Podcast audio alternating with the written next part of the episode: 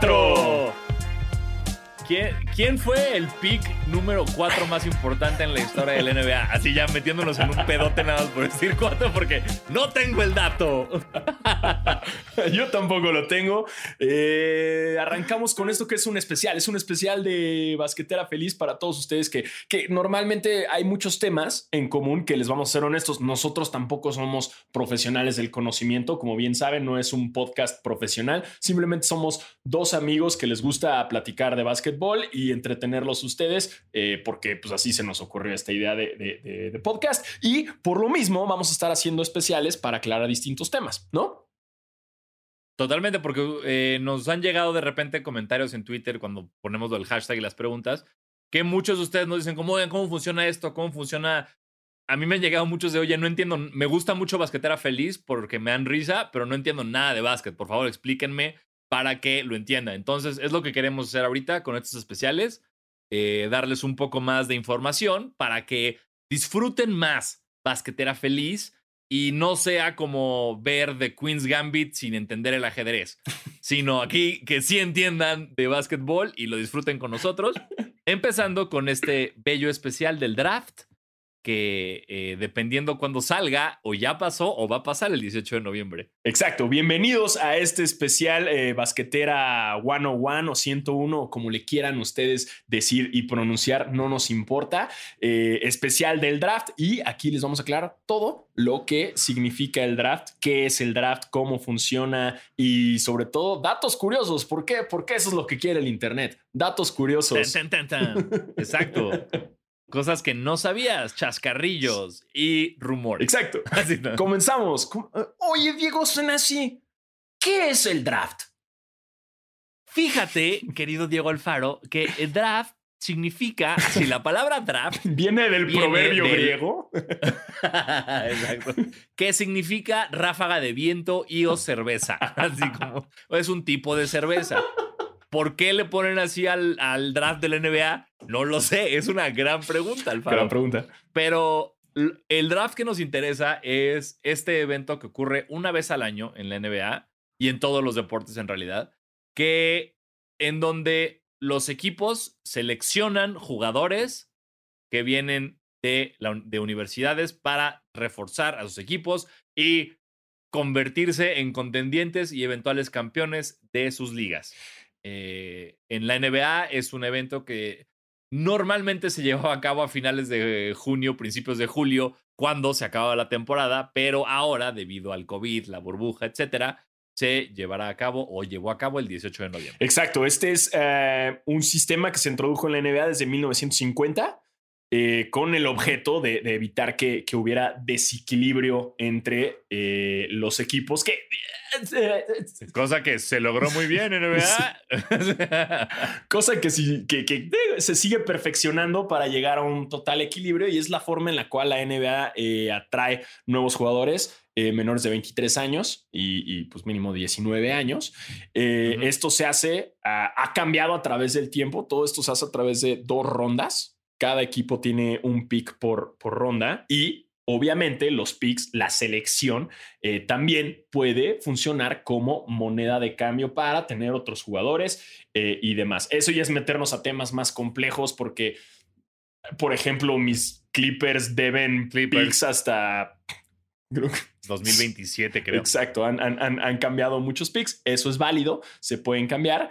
Eh, pero los Celtics hicieron lo mismo eh, cuando no, los, no sé si los Celtics o los Nets también fueron un equipo que cuando eh, fueron, eh, fueron los Celtics. Sí, justo, sí, los Celtics. Con el cambio de Garnett y todo eso que perdieron a todos los picks, no sé cuánto tiempo. Entonces, si de repente están viendo el draft este año y es como, hey, un momento, ¿por qué los Clippers no tienen a nadie para escoger? Porque usaron esa selección como moneda por otro jugador. En vez de arriesgarse en el futuro de un universitario incierto, usaron eso para conseguir a un jugador ya hecho y derecho, como los fueron Kawhi Leonard y Paul George, y usaron esos picks para traer a los jugadores.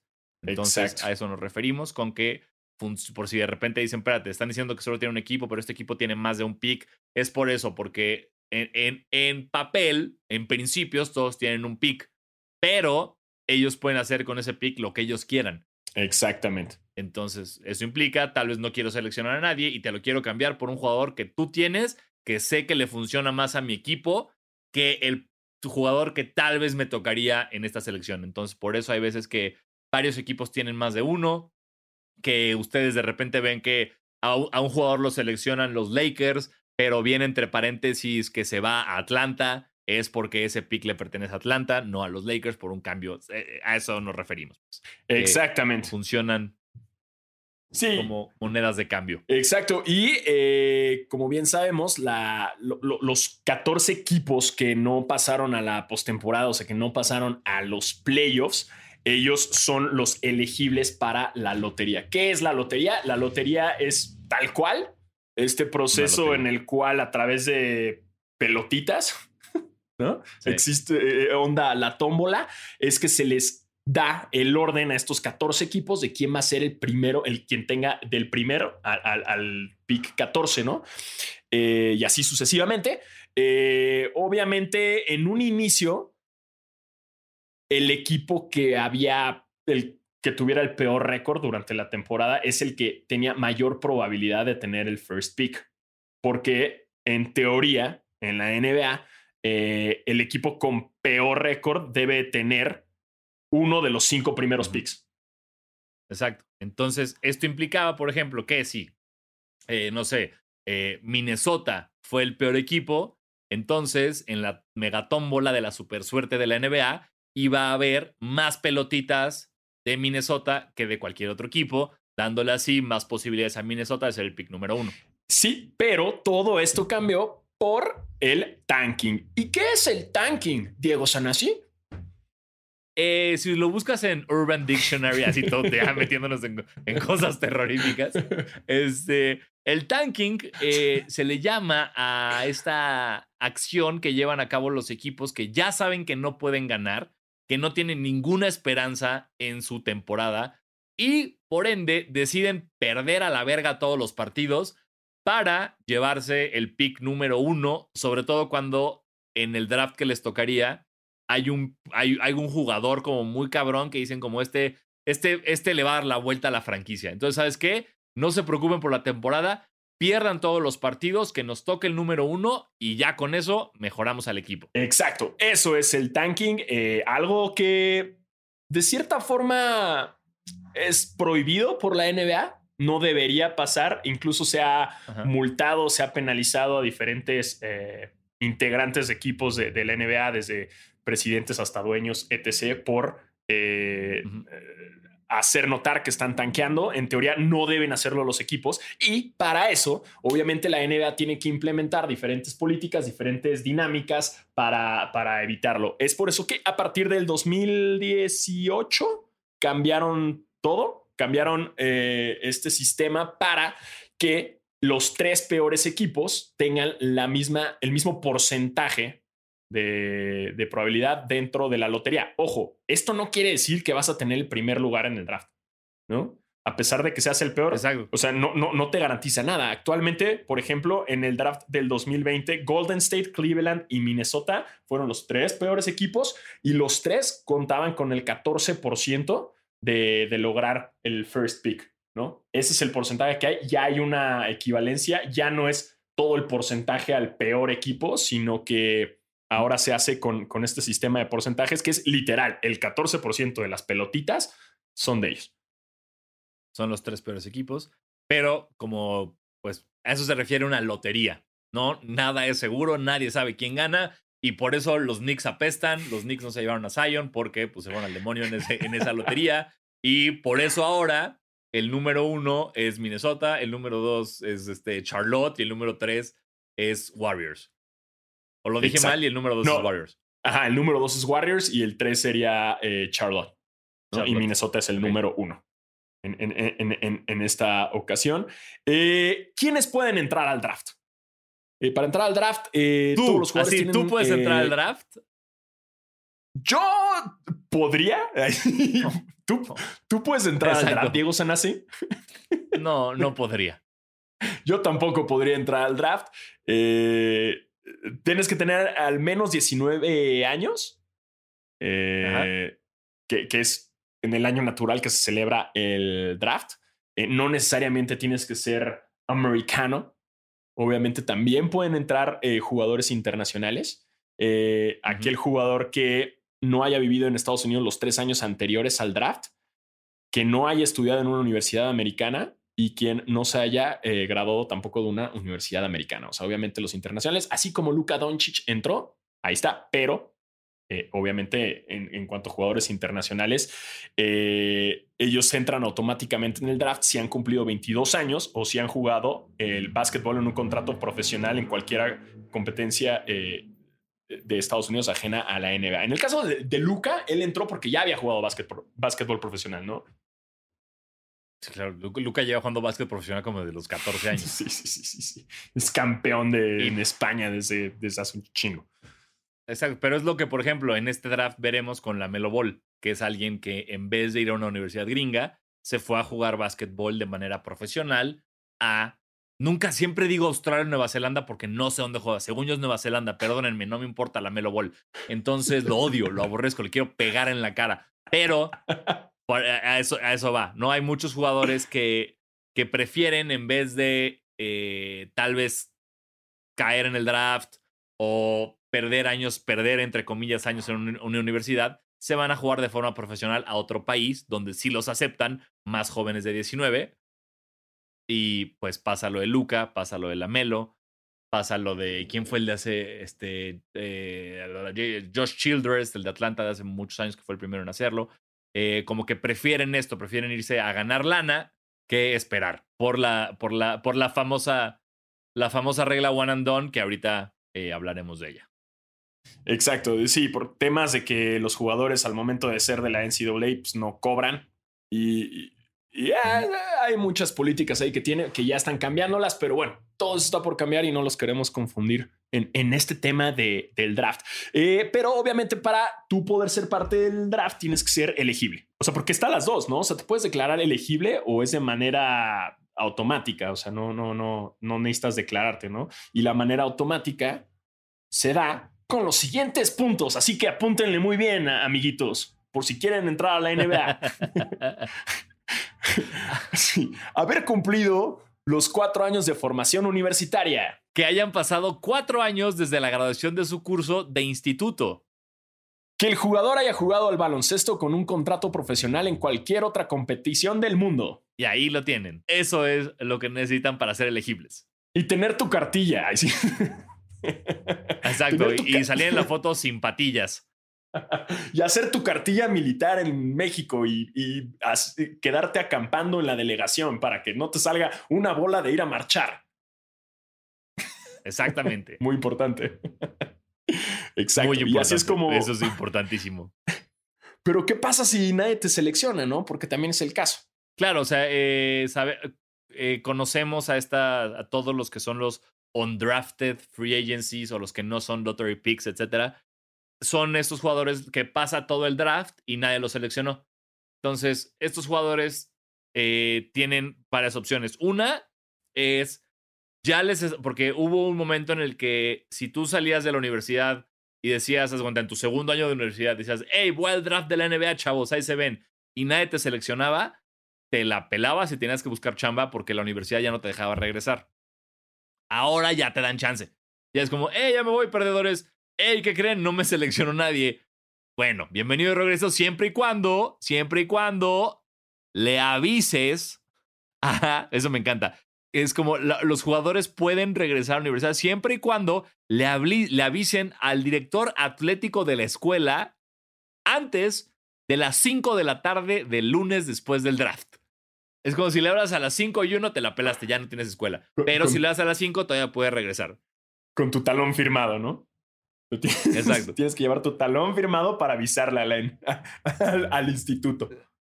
Al, instituto, como aquí está firmado por el señor Adam Silver, que nadie me seleccionó. ¿Puedo volver, señor director? Checa el reloj. Claro que puedes volver, amigo.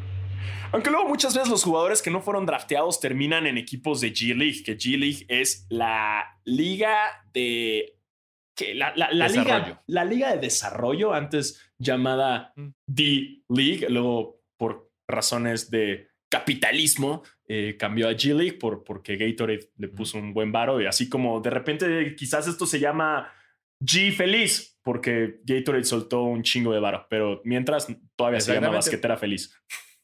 Ahí seguimos.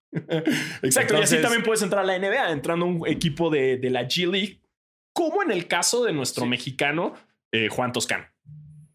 Como en el caso de nuestro campeón Alex Caruso.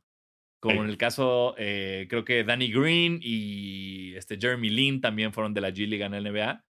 Correcto. También les da la posibilidad, o sea, también pueden entrar a un equipo directo a la NBA porque, digamos que si pasa todo el draft y nadie te selecciona, eso implica que eres un agente libre sin restricciones. Es decir, cualquier equipo te puede agarrar y tú puedes decidir con qué, con qué equipo quieres jugar. No estás amarrado a un pick, no estás amarrado a, ah, me seleccionan los Hornets, ya soy de los Hornets. Si me quieren cambiar, me cambian. Si no, aquí me quedo.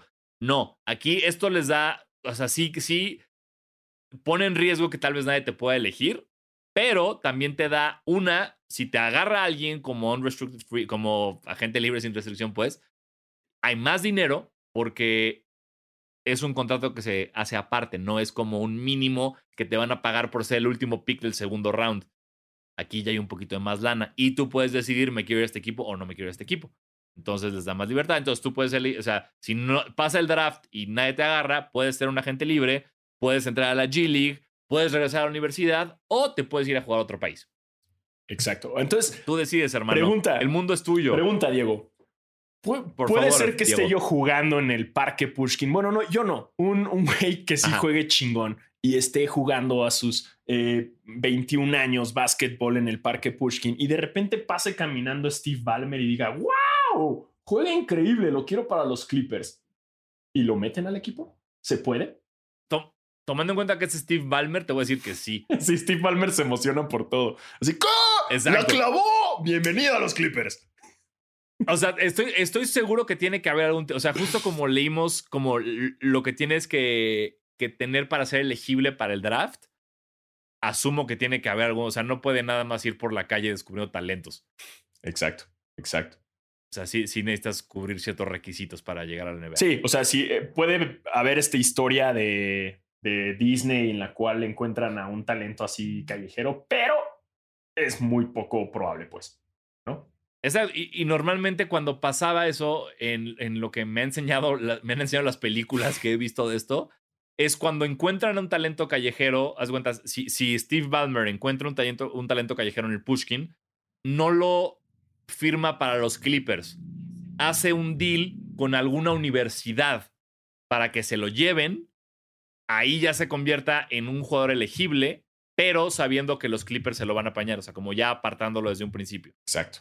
Así es como funciona la película de Disney. Y digo, ya tampoco para irnos en, en un tema más y, ampliarnos en otras cosas. Obviamente los jugadores al momento, al momento de entrar, dependiendo el draft, es eh, la cantidad de dinero de su contrato.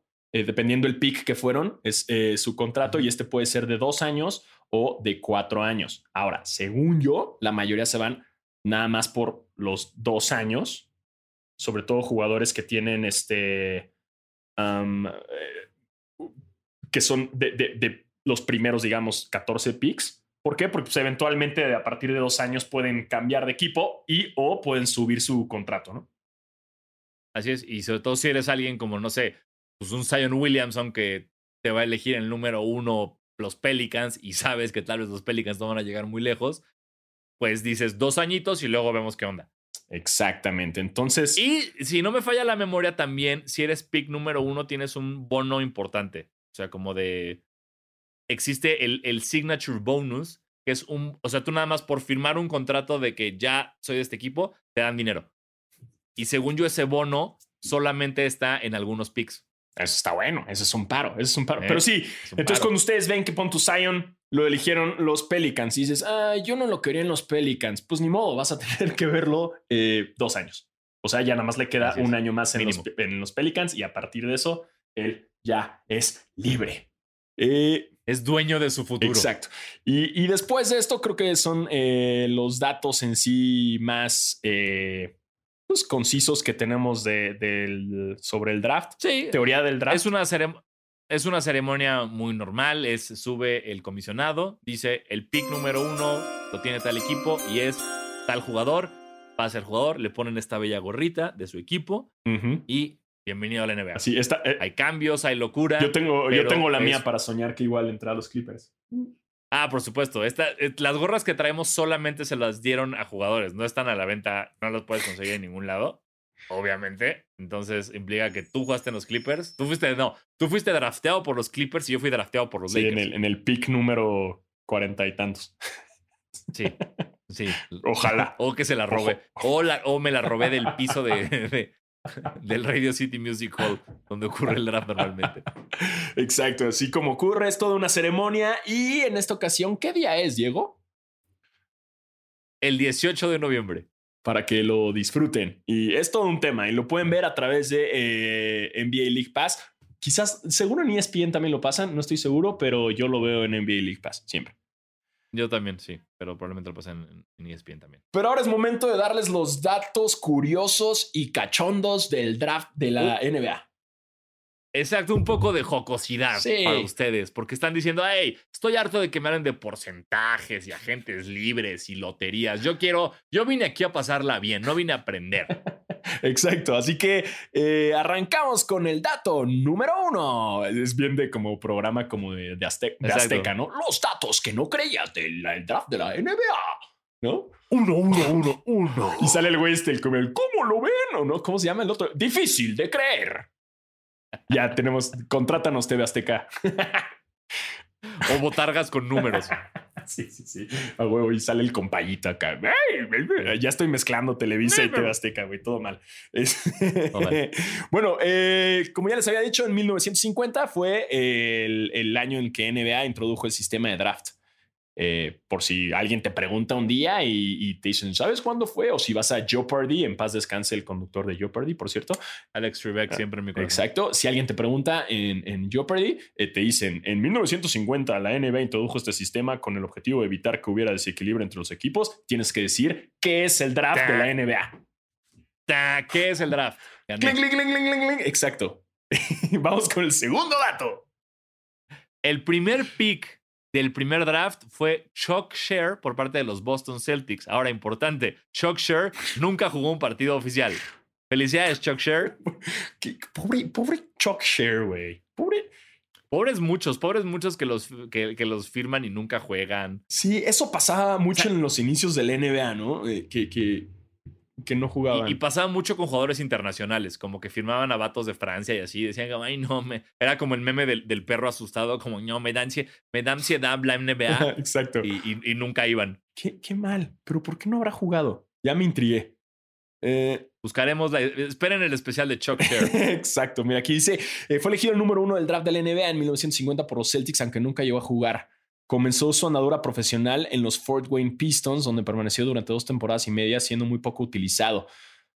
Uy, mm. Mediada la temporada, fue traspasado a los Milwaukee Hawks, equipo que contó con más minutos y con el que permaneció casi hasta el final de su carrera trasladándose con ellos a la ciudad de San Luis, donde ganó su único anillo de campeón en 1958. Ah, mira, sí tiene un anillo. Ah, bueno, ah, bueno. O sea, nada más no, jugó en los Celtics, exacto, pero sí jugó. Exacto, no, no jugó en los Celtics, pero mira, fue el, el, el, pick número uno en ese año. Eh, pasamos al tercer dato.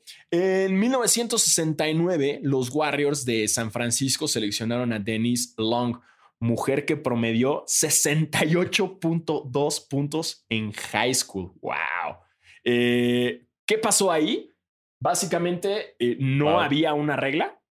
Eh, la NBA no tenía ninguna regla que dijera no se puede seleccionar a, una mujer y los Warriors dijeron, pues aquí somos, güey, si está promediando 68 puntos, pues obviamente la drafteas, güey. pero ante eso, el en ese entonces comisionado de la NBA, Walter Kennedy, dijo, ey, ey, ey, ey, ey, no se puede directo de high school y no se pueden eh, mujeres. Wow, pero, o, sea, 68.2 puntos por. ¿Quién promedia eso? Nadie, güey. No mames, sí. Will Chamberlain creo que lo mayor, lo máximo que promedió fueron 50 por partido. Es una locura esto. Sí, sí. Y bueno, es por eso que, que Denise Long no pudo jugar a la NBA. No importa, después jugó en distintos equipos de mujeres y eh, partió a hacer lo que es las reglas. A partir de esto fue las reglas que, que se establecieron en, en el draft, ¿no? Sobre todo lo del high school y que no se pueden mujeres. Pero muy bien ahí Golden State. sí, sí, muy bien. Eh, diversificado todo desde el, desde, que, desde el, desde el 69. Muy bien, muy bien hecho. Exacto. Que, bueno, San, Francisco. Que, si ustedes se preguntan, ah, el 69, bueno, eh, no nada más es un número cachondo, sino que también fue el mismo año del draft de el conocidísimo Karim Abdul-Jabbar también es un número real. O sea, no es solo algo. No es, el 69 sí existe en el mundo de las matemáticas. Sí. No, no te tienes que reír cada vez que dicen 69. Exactamente. Después, 1978 fue la primera vez que un jugador no de los Estados Unidos fue elegido como el primer, como el primer pick. En este caso fue Michael Thompson, que es el papá de Clay Thompson y él es de las Bahamas. Bien. Por eso fue el, primer pick no gringo en ser elegido, número uno. Eh, fue elegido por los Portland Trail Blazers. Eventualmente tuvo una gran carrera con los Lakers. Y ahorita es analista de radio para los Lakers. Bien, bien por Michael Thompson. Él, abrió las puertas a que ah, entre no nada más haya gringos en la NBA. Exacto, que después jugadores como Tim Duncan, Darko Milicic y no sé quién más sean el número uno. Yes. Yes. el otro dato es, en 1979 los Celtics eligieron a Larry Bird, pero él decidió jugar una temporada más en Indiana State, creando la Bird Collegiate Rule, en donde los jugadores deben renunciar a jugar en college si quieren entrar al draft. Que aquí ya es lo que comentamos, que ahora ya, se, ya pueden regresar siempre y cuando le ven a las 5 de la tarde. Eh, con David Robinson, si ustedes se acuerdan del almirante, pasó algo similar eh, los Spurs lo draftean en el 87, pero sabían que le quedaban dos años de servicio en la Marina. Entonces sabían que no iba a jugar con ellos en dos años. Aún así lo draftearon y se esperaron dos años para tener, bueno, creo que fue, sí rindió frutos, tuvieron uno de los mejores jugadores en la historia de la liga. Eh, pero me da mucha risa que buscando esta nota decían que eh, en la Marina le tenían que dar trabajos muy específicos a David Robinson porque no cabía en como todo, todo lo que le quieres, como va a hacer esto. Ay, no, eres muy alto para eso, David Robinson. Mejor haz esto. Entonces, fueron dos años no muy divertidos en la Marina hasta que ya se graduó y ya pudo jugar para los Spurs. Qué terrible, qué terrible. Seguro no cabía en su cama normal de la Marina y, lo castigaban. En su submarino. Ponte a limpiar este, el piso con un cepillo y, ah, no, no puedes porque eres muy alto. Entonces haz otra, ah, tú el techo, ¿no? en vez del piso. Limpia el techo, limpia el techo con un cepillo de dientes, David Robinson. Exacto. pero, güey, qué arriesgado también para, para o sea, draftearlo de parte de los Spurs y decir, hey, arriesgo sabiendo que este güey en dos años va a ser un chingón, ¿no? Sí. Y eso pasó, pasó en varias ocasiones con jugadores internacionales. Eh, el que es considerado por muchos como el mejor jugador internacional, que es este. Ay, ay, ay, ay, ay. Se me fue el nombre. ¿Por qué? El brasileño, Schmidt. Sí. ¿El, ¿También con él? Sí. con él lo que pasó es que este era un jugador de Brasil que muchos consideran como el mejor internacional de la historia del básquetbol, que era de los favoritos de jugadores de Kobe Bryant. A él le dijeron como te queremos firmar en la NBA, pero si te firman la NBA, pierdes tu estatus de jugador amateur. Y en esa época solamente podías jugar con tu selección de básquet si eras amateur. Antes del Dream Team, solamente podías jugar si eras amateur. Para este güey, Oscar Schmidt, era mucho más importante jugar con la selección de Brasil que jugar con la NBA. Entonces estuvo como aguantando a la NBA un chingo de años diciendo sí, pero no, sí, pero no, sí, pero no, sí, pero no, hasta que ya nunca firmó. Arvidas Sabonis también lo firmaron, pero llegó como 10 años después por lo de la Unión Soviética por, y, la separación de Lituania y todo esto. Llegó a los Blazers ya no en su prime, pero todavía siendo mucho. Entonces hay muchos equipos que realmente firman un jugador y se tarda años en llegar o nunca llega. Wow. Eso está. Es, es, como, sí, pedir como algo eh, y lo agarra Correos de México, ¿no? O sea, siempre, exactamente. Es como la diferencia entre pedir en Amazon y pedir a Correos de México. No hay veces que lo pides a Correos de México y llega en dos años. Ay, mira, mira mi, mi, playera de campeonato de los Lakers en el 2040. Exacto. Nunca pidan nada aquí. ¿Qué aprendimos esto? Nunca pidan nada por Correos de México. Este, Así es. El otro dato, en 1979 se seleccionó como primer pick a un jugador que no había completado el ciclo universitario. ¿Quién? El único e inigualable Mágico Johnson. Qué bien, bien por Magic, por romper. Exacto. Después, hasta 1984, 84, la primera selección se la jugaban en un sorteo de cara o cruz el equipo peor clasificado de la conferencia oeste y la del este. Qué maravilla. Qué maravilla que era un volado. Eso está, está increíble. O sea, entonces, en vez de hacer la lotería que ya les explicamos con los porcentajes y las pelotitas, no, decían, a ver, ¿quién fue el peor del oeste? ¿Quién fue el peor del este? Eh, chinguense un volado, a ver quién se lleva el primero, ¿no? Que se me hace mucho más justo que la lotería. Completamente, completamente. 50-50, chingue su madre. Eh, eso arregla tantas cosas. Eh, para evitar el tanking, en 1985, David Stern, descansa en paz, implementó el sorteo. El primer sorteo lo ganaron los Knicks y seleccionaron al único e inigualable Patrick Ewing. Por sorteo nos referimos a la lotería. Y e, esta, esta lotería, eh, sí, hay muchas teorías de conspiración alrededor de, de de esta en específico de los Knicks con Patrick Ewing, porque se dice que era una tómbola llena de sobres. Y entonces tú sacabas el sobre y ahí venía el equipo. Y dicen los conspiranoicos de la NBA que el sobre de los Knicks estaba frío a propósito. Entonces quien sacaba los sobres sabía que el frío era el de los Knicks. Entonces se esperó a sacarlo hasta el número uno para darle poncha a Nueva York. wow. gran, gran teoría. Después, en 1995, se presentó el draft un jugador de high school que esto no fue, o sea, fue Kevin Garnett para los Timberwolves de Minnesota, pero no fue el primero. El primero fue Daryl Dawkins en el 75. Kevin Garnett se fue a Minnesota directo de high school. Después tuvimos a más jugadores directo de high school como Kobe, T-Mac, LeBron, Dwight Howard, Josh Smith y varios que se fueron al, al draft antes de la universidad, que eventualmente ya no ocurre esto. Y Alfaro, dime por qué con, la siguiente, con el siguiente dato curioso, por favor. Claro, porque a partir del 2005 se estableció la one and done que impide que un jugador llegue directo de pues, high school a la liga, ¿no?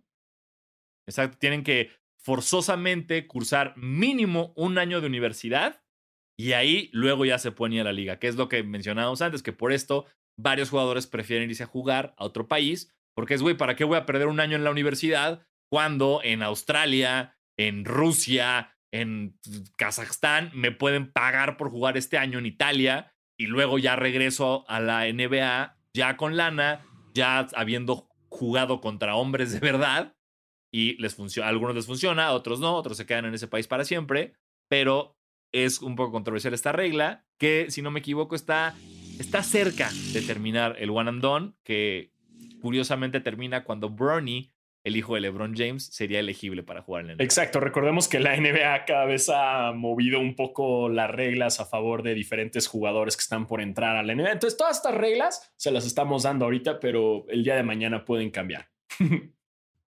Así es. Eh, ¿qué, más, ¿qué, Mira, vamos a algo interesante, porque ya no sé. ¿Cuál, cuál, te quieres ir, Alfaro? Dame otro más. Eh, ¿Quieres más datos? Digo, podemos seguir así todo el tiempo. Por ejemplo, los Nuggets nunca han elegido el 1 o 2. todo mal, Nuggets. Y los Caps han tenido seis primeros picks. Con los mm. cuales solo nos importa LeBron y Kyrie. Nada más. Correcto. Y también es interesante saber que eh, pues hay diferentes drafts legendarios, ¿no? Hay, eh, diferentes años que han tenido grandes drafts, como por ejemplo el del 84, eh, que es el de Michael Jordan, que recordemos no fue el número uno. y pero dentro de ellos también estuvo John Stockton, Barkley, Hakim Olajuwon, Otis Thorpe, Sam Perkins, Kevin Willis, Michael Cage, Jerome Kersey. Alvin Robertson.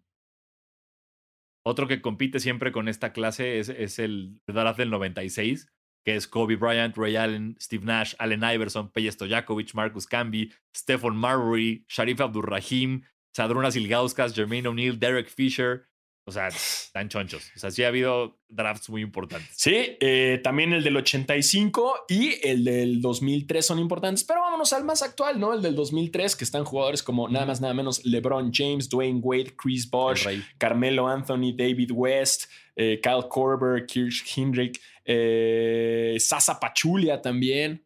Claro, ¿cómo olvidar a Sasa Pachulia? ¿Cómo olvidarlo? ¿Cómo olvidarlo? Y esos son importantísimos drafts que hemos tenido y ahora tenemos una, un draft que va a estar muy raro. Muy raro porque eh, como no hubo torneo colegial, no sabemos quiénes son estos jugadores. No, o sea, si ustedes no siguen el básquetbol, no lo siguieron de enero a febrero, no sabemos quiénes son los jugadores, no los hemos visto brillar, entonces ya veremos eh, las selecciones que hacen con ellas, si realmente se arriesgan o si los se usan para cambiar por jugadores ya que, entran a la agencia libre, pero sí va a ser el draft más raro en la historia de la NBA porque, insisto, los que no seguimos el, a 100% del básquet colegial, eh, no sabemos quiénes son estos jugadores que van a llegar a la liga. Pero estén muy al pendiente que estamos a pocos días, así que ya saben, si no le entienden y, no tienen idea qué es el draft, pues pueden echarse eh, este episodio, esta, este este contenido especial que hacemos para todos ustedes, para que cada vez comprendan más la NBA y que les apuesto, nosotros también aprendimos un montón. Y ahora eh, tenemos, eh, tenemos dos preguntas de nuestros basqueteros y basqueterets. Eh, la primera, Neto Sánchez 24 nos pregunta, ¿qué consideran que es mejor? ¿Traspasar un pick alto por una estrella superestrella o apostar por el novato? Uh, en mi opinión, si no es un novato que viene como LeBron o como Zion y tienes un pick importante, cámbialo por alguien que, o sea, si, si hay un agente libre que valga la pena. O sea, creo que siempre te diría vete por la segura que vete por la que no sabes.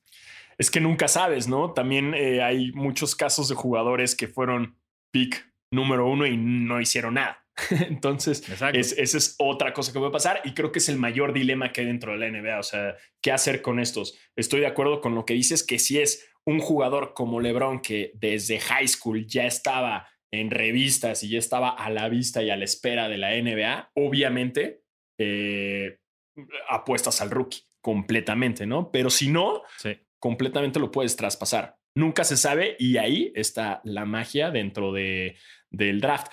O sea, por ejemplo, eh, varios, eh, varios jugadores que conocemos y que no estuvieron cerca de los más cabrones del, del pico, o sea, top 5, haz de cuenta. Sean Kemp fue el número 17 del, de la primera ronda.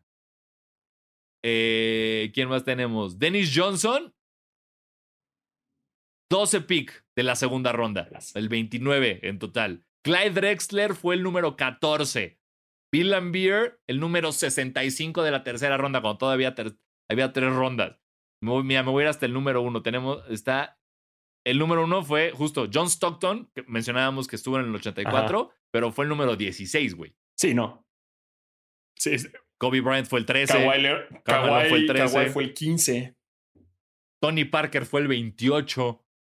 Steve Nash el 15. Wow, o sea, sí, sí, pónganse las pilas. Aquí es, es que aquí es donde te das cuenta que realmente el scouting es, o sea, es, es un volado. Nunca sabes qué carajos va a pasar. Y por eso eh, yo insisto que lo mejor es cambiar tu pick por una superestrella que ya está comprobada. Exacto, pero muy, muy buena pregunta. Y pasamos con la siguiente pregunta que es de Calva Velasco, eh, que nos dice, ¿qué prefieren? ¿Ser drafteado número uno pero yéndose a un equipo como Hornets o ser el 37 pero yéndote a algo como los Celtics, Lakers o un buen equipo? Hmm. Eh, eh, mira, creo que ahí la diferencia radica en qué tipo, o sea, porque si me voy a ir número uno a un equipo chafa, sé que soy una pistola y sé que eventualmente voy a, voy a hacer algo cabrón, pero si me voy en el número 37, puedo ganar un anillo en mi primera, o sea, puedo ser el, el hermano de Giannis Antetokounmpo, puedo ser Costas Antetokounmpo ganando un anillo con los Lakers, ¡Uh, ya gané! ¿Sabes? Exacto. Entonces, Creo que no. Creo que yo preferiría irme en los primeros picks a un equipo chafa. Sí, completamente. Igual. O sea, ya si eres de los primeros, ya es que eres un chingón. O, quizás no, pero eh, ya te avientas dos años como lo va a hacer Zion con los, con los Pelicans y ya te mueves a un equipo para, para ganar tu anillo, completamente. O, o tienes suerte, ¿sabes? Y justo ese año el primer pick lo tienen los Spurs y es lo que pasó con Duncan. o lo tienen los Warriors este año, el, el pick número dos. Entonces, eh, eh, eh, varía, pero sí, yo preferiría irme en los primeros. Pero básicamente la, la, pregunta, si la lees bien, detrás de líneas dice, ¿qué prefieres? ¿Ser chingón jugando básquet o ser una nalga? Entonces, sí, prefiero ser un chingón jugando básquet y ser de los primeros. Ser un chingón jugando básquet. Sí, clavarla y así, güey. Eso, eso prefiero. Y, Y aparte tengo más chance de que me contrate un equipo en Italia si fui de los primeros y no la armé, así fui el 37 y no la armé. Completamente, completamente. Siempre es preferente ser de los primeros picks. Eh, y con esto terminamos este especial sobre el draft. Esperemos que hayamos aclarado todas sus eh, dudas y ya saben, cualquier comentario, mentada de madre o lo que gusten, ahí están nuestras redes sociales y continuaremos haciendo este tipo de, de especiales one-on-one eh, para que ustedes entiendan más sobre el mundo del básquetbol y la NBA. Así que también mándenos sus propuestas. Si es que no entienden algo, no importa, mándenoslo, investigamos y se los damos. Exactamente. Estamos aquí para ustedes. Porque los amamos, basqueters y basqueterets. Así es. Entonces, muchas gracias por escucharnos. Eh, yo soy Diego Sanasi. Y yo soy Diego Alfaro.